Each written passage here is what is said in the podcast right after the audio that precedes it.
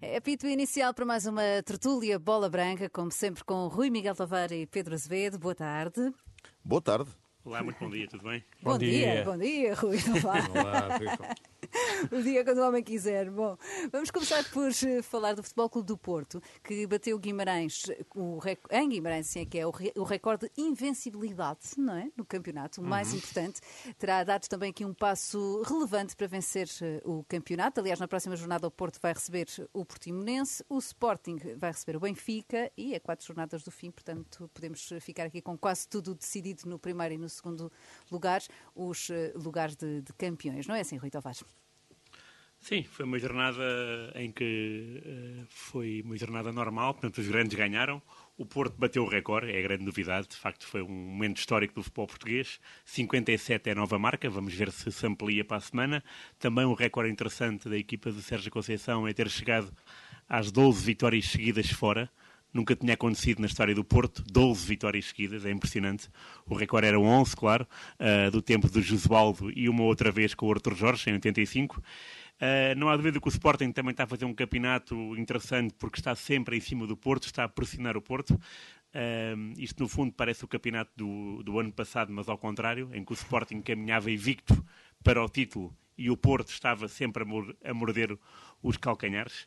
Uh, mas desta vez, claro, o Porto está muito mais competente. O Sporting teve aquela tremideira no início do ano com Santa Clara e Braga e isso foi uh, crucial para este desnível de seis pontos.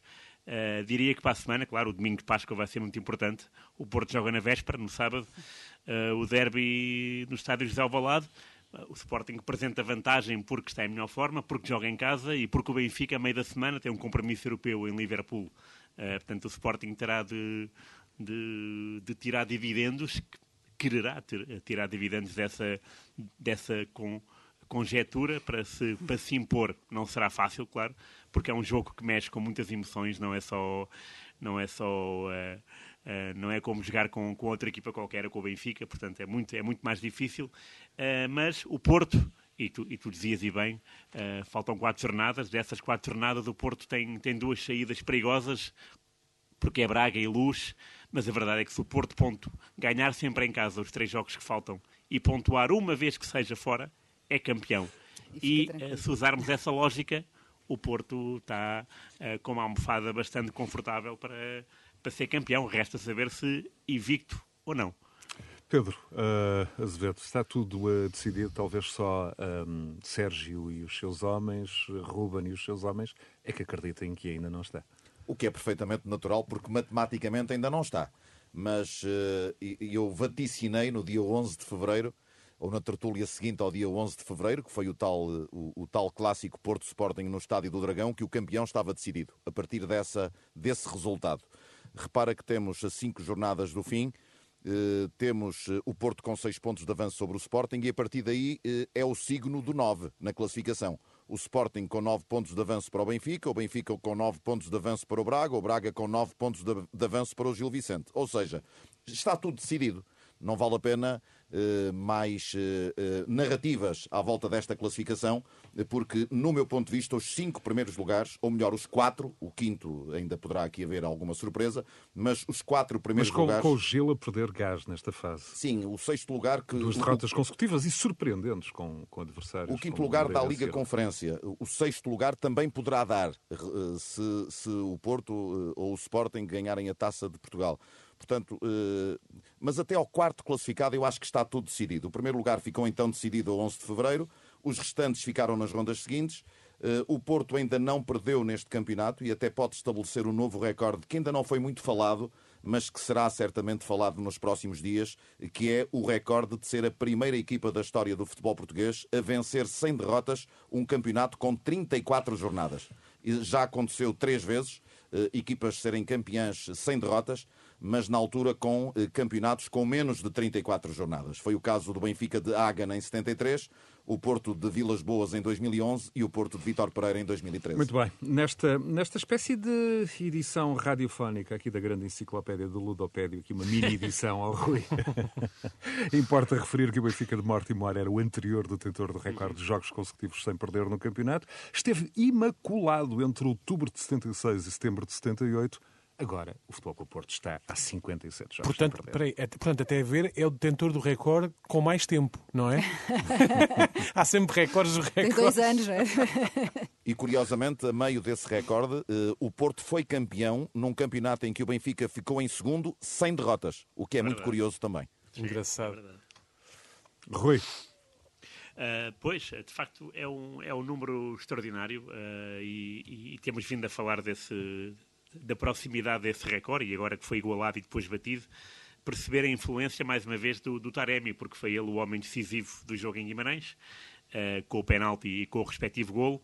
Uh, soma 31 golos nesse percurso dos 57 jogos. É um, é um número bastante interessante para um jogador que, que há quatro anos estava a jogar na Ásia e que já tinha uma idade pronto, considerada avançada para vingar na Europa. Portanto, o Taremi é um jogador contra a natura, ainda bem que assim o é. Uh, eu gosto muito da sua, da sua disponibilidade física, uh, é um jogador uh, interessante.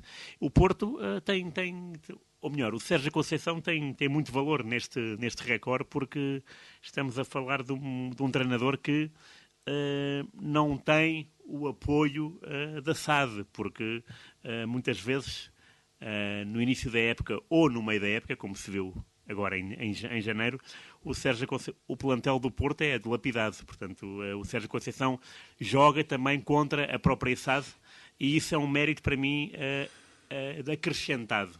Uh, e o Porto, uh, o Mortimor tinha, tinha o Bento, tinha o Humberto Coelho, tinha o Tony, tinha o Nené, tinha o Vitor Batista, Vitor Martins, Shell, Pietra, portanto, tinha jogadores espetaculares. Uh, eram outros tempos, obviamente, mas o Porto. E era uma equipa jogador... 100% portuguesa. Nem mais, sim, sim, 100%. Ainda era, é verdade. só no final desse, dessa década de 70 é que abriram as portas aos estrangeiros. E o Porto consegue, com uma equipa com muitos miúdos, Diogo Costa, João Mário, Vitinha, Fábio Vieira, impor o seu estilo, mudar significa- signifi- significativamente o rumo dos acontecimentos e eh, jogar bom futebol, eh, ganhar bem. Eh, às vezes o futebol não sai bem, mas a verdade é que a vitória é justa. As últimas duas saídas foram magros 1-0, mas eh, o Porto mereceu ganhar os jogos, eh, Bessa e Guimarães, e por isso está, está de parabéns esta Rui, equipa. e, e nesta, nesta altura eu aposto que quem eh, nos segue hum, está a perguntar eh, e quando é que foi a última vez eh, que o Porto perdeu para o campeonato? sim, sim, Eh, sim, eu sim. acho que o Daniel sabe. É, foi em outubro de 2020. Ah, em outubro de 2020. Tudo é verdade. Eu, sim, é uma coisa que eu trago. Eu sou sempre, sabes que eu mando muitos cupons para participar naqueles quizzes. E quem é que marcou os gols? Quem é que marcou os gols? Foi, foi Bruno Costa e Steven Eustáquio. Ah? Que agora estão no Olival. que agora estão no Olival, lá está. Esta é a velha máxima do Marcas contra nós, vamos buscar. Ah, muito Lembram-se nessa altura em que se dizia sempre isto, né? quando alguém marcava um gol contra os grandes, na época a seguir estava lá a jogar. Havia muito esta questão, É isso. era? Agora, um olharzinho para as competições europeias. O Benfica tem uma tarefa complexa em Anfield Road. O Braga, aparentemente, com a maior taxa de sucesso no Ibrox de Glasgow, frente ao Rangers, Pedro. É, eh, começando pelo Benfica, as possibilidades do Benfica são muito remotas. É, o Benfica vai jogar com um dos favoritos à conquista da Liga dos Campeões. É uma das melhores equipas da atualidade, como de resto comprovou no jogo da primeira mão no Estádio da Luz, dada a supremacia eh, que evidenciou. Eh, Acho que a missão do Benfica passa por deixar uma boa imagem em Anfield, sobretudo, eh, e depois é futebol. E o futebol eh, é, é pródigo em surpresas, eh, não é previsível eh, este, eh, o Benfica ter sucesso em Liverpool, mas não é impossível ter sucesso em Liverpool. Há aqui um dado conjuntural eh, que eu acho que pode ajudar, de certa forma, o Benfica, eh, é que o Benfica vai jogar esta segunda mão entre eh, dois jogos do Liverpool frente ao City. Eh, Três dias depois de um jogo de grande eh, exigência, como foi o jogo ontem que realizou a equipa do, do Liverpool em Manchester, e menos de 72 horas antes de uma meia-final da Taça de Inglaterra em Wembley, em que o Liverpool terá de defrontar outra vez aquele que é atualmente o seu grande rival em Inglaterra, que é o Manchester City. Portanto, eu acho que este dado conjuntural pode aqui ajudar, de certa forma, o Benfica.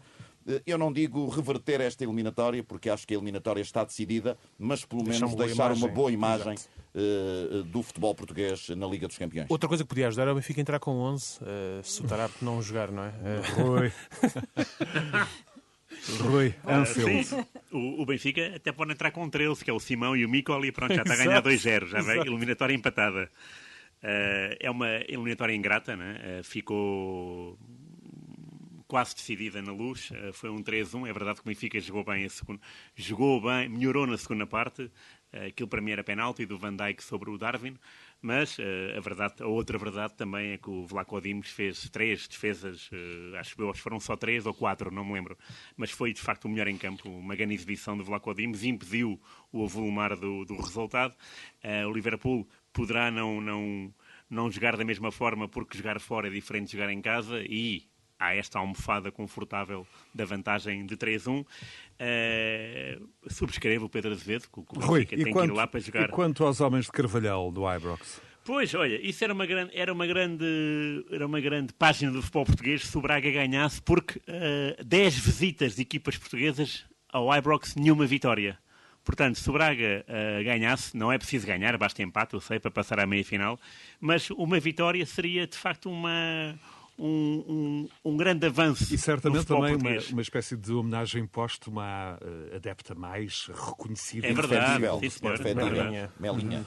Meus caros, já eh, agora dizer que o Braga tem, muito rapidamente, o Braga tem aqui três aspectos muito favoráveis para este jogo. Primeiro é o momento que atravessa. Vem de quatro vitórias seguidas certo. e quatro vitórias muito importantes. Depois a vantagem que tem da primeira mão. E finalmente não ter do lado de lá Morelos eh, porque o ponta de lança colombiano continua lesionado, E, e, por estes três uh, aspectos eu acho que o Braga tem boas possibilidades de acreditar e na filho, passagem. E o filho do Maradona dos Cárpatos também está, está a Wadji. Ah, sim, também, sim. também, está no Glasgow. Somos todos Braga. Muito bem, muito bem. Uh, uma referência muito breve à, à Champions do, do lado de baixo do Equador, a Libertadores da América. Primeira jornada da fase de grupos, com cinco treinadores uh, portugueses.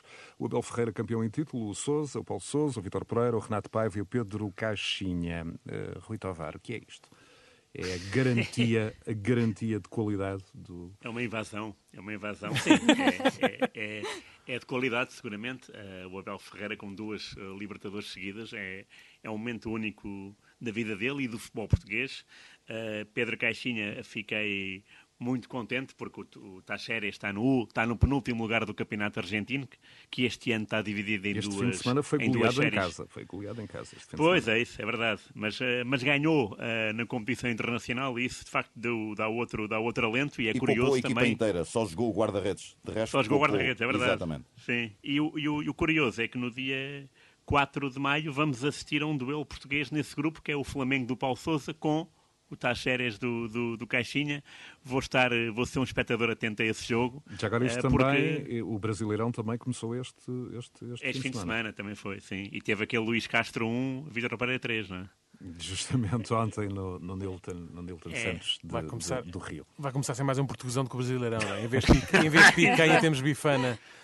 Mas, mas, atenção, nós, nós já tivemos aqui um, um brasileirão durante, durante décadas. Pois é, pois Portugal. é. Portanto, é agora, agora é, é paga, né? agora mandamos para lá os treinadores todos. Exatamente. Mas eu acho que é relevante dizermos que tudo aquilo que está a acontecer na América do Sul tem muito a ver com Jorge Jesus. Com o trabalho que Jorge Jesus realizou no, naquele ano dourado do Flamengo, logo a seguir com o que aconteceu com Abel Ferreira, ganha duas Libertadores, Jesus ganha uma, ou seja, as últimas três Libertadores tiveram marca portuguesa, conquista portuguesa, e depois, a partir daí, vem este, esta moda dos treinadores portugueses, quer no Brasil, quer na Argentina, quer no Equador. Concordo com Renato Paiva no com Renato Paiva, onde é campeão do Equador. E o que Jorge Jesus sofreu quando Concordo chegou ao Brasil. que tem mais a ver é com verdade, Jorge Jesus é do que com Paulo Bento na Toca da Raposa. sim, sim talvez. Mais, muito mais. Sim, muito, bastante mais. Daniel. Vamos ao sólido de hoje. Pois bem, uh, não sei se, um, quando se pensa que já se viu tudo, não é? Uh, algo que nos faz sempre mudar de ideias. Na Liga Francesa, na 30 jornada, os adeptos do Brest protagonizaram um dos momentos mais insólitos do campeonato francês. Uh, isso, e muito provavelmente da história do futebol, uh, quando decidiram perturbar o jogador Teji Savanier, o médio do Montpellier, que se preparava para bater um penalti em cima do minuto 90. A equipa do Brest vencia na altura por 2-0 e pouco fazia para ver que perdesse pontos nesta visita ao Montpellier. Mas mesmo assim os adeptos tudo fizeram para tentar que a sua equipa não sofresse um golo. Então, o que é que eles lembraram Tudo de fazer? Define. Exatamente. Os adeptos do Brest, que estavam atrás da baliza onde o jogador do Montpellier tentar converter a grande penalidade, optaram por virar as costas para a baliza e baixar as calças, na tentativa de, distrair de distrair, distrair. Eu, eu confesso que a mim distrair, distrair-me certamente, porque aquilo ficava, uma pessoa não sabe bem o que é que, o que, é que está, o que é que vai sair dali. Mas pronto, apesar do esforço, o jogador manteve a consideração e a grande penalidade foi convertida em gol, e, mas ainda assim os adeptos do Brest tiveram motivos para festejar e o jogo lá acabou com a vitória da sua equipa por 2-1. Portanto, nem é caso para dizer que no futebol é como na guerra, não é? Tipo, vale tudo, não é? Vamos para a frente. Vale tudo menos tirar olhos, era o que se. Sim, exatamente. Está feita esta tertúlia Bola Branca por hoje. Até para a próxima para a semana. semana. Miguel Tavares. Grande abraço, até para a Até para a Adeus, semana. Até para a semana.